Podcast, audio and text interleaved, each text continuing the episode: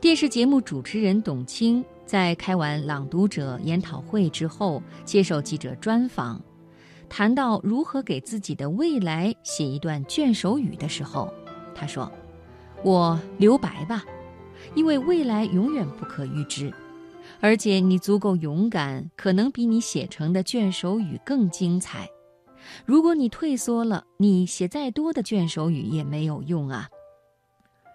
寥寥数语道出了耐人寻味的哲理，告诉我们给人生留白就是一种美。今晚生活中的美学系列，我们来分享中方的文章《为人生留白》。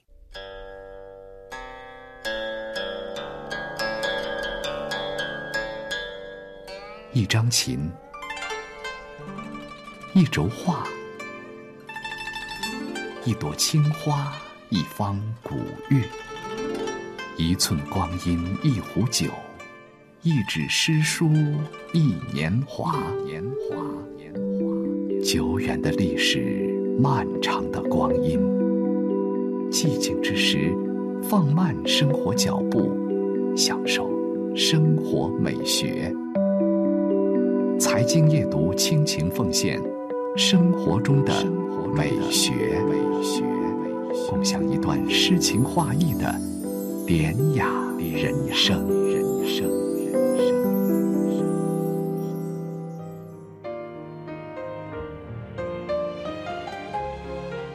留白是中国画的一种布局与智慧，画面中留出大大小小、各式各样的空白。显示出丰富而曼妙的意境。那白看似虚无，但它的艺术张力往往妙不可言。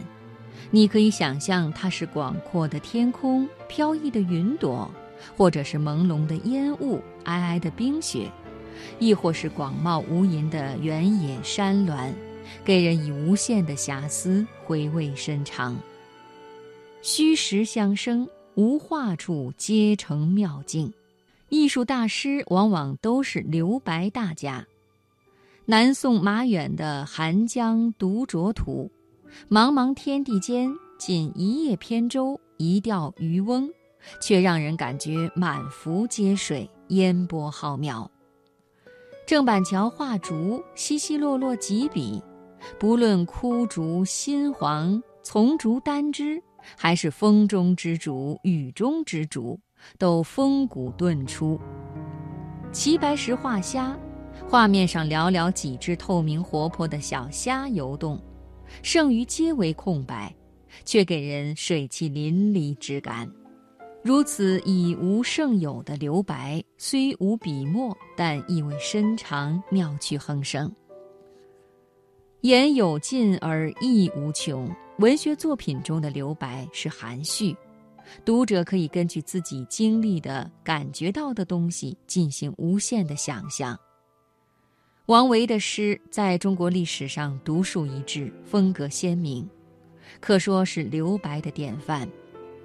他的《鹿柴》：“空山不见人，但闻人语响。返景入深林，复照青苔上。”诗人未用一字描写山林的美景和寂静，然而四句诗合起来，妙谛自成，境界自出，让人仿佛走进一幅唯美幽静的山林画卷。清代小说《红楼梦》更是留白到了极致。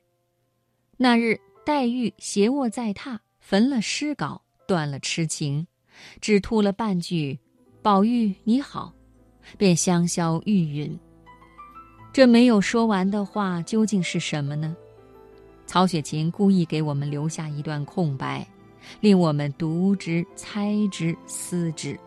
如若直接喊出“你好狠”或“你好自为之”之类的话，我想《红楼梦》就一定不是《红楼梦》了。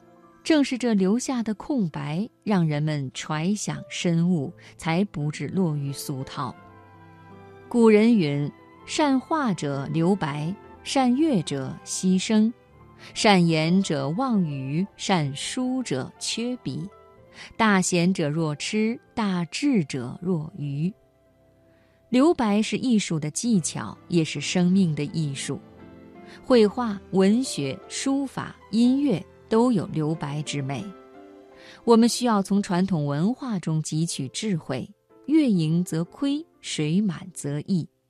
万事万物讲究留有缝隙，做人处事讲究留有退路。再美好的东西都要有留白。一直以来，我总以为忙碌才是对生命的真爱，所以习惯每天将自己的生活安排得满满的，忙着考试，忙着工作，忙着升职，忙着应酬，忙得像是恨不得将每分每秒都利用起来。房子、车子、地位等等，成为工作的奋斗目标。催促着自己为此快马加鞭，难以停歇。可没想到，这样忙的结果，无形之中为心上了一道重重的枷锁。焦虑、急躁、冲动、愤怒等坏情绪纷纷来袭，影响身心健康。真正的幸福和快乐也渐行渐远。好在经过反思，我幡然醒悟。凡事都应当留有余地，在喧嚣匆忙的世界，更需要给生活留白。任何人的时间和精力都是有限的，不可能同时去做好很多事情。只有删繁就简，卸下自己身上过重的负担，在生活中觅一处心灵栖息之地，适当把心放空，将积蓄的压力释放。才能享受到生活中美妙的诗篇。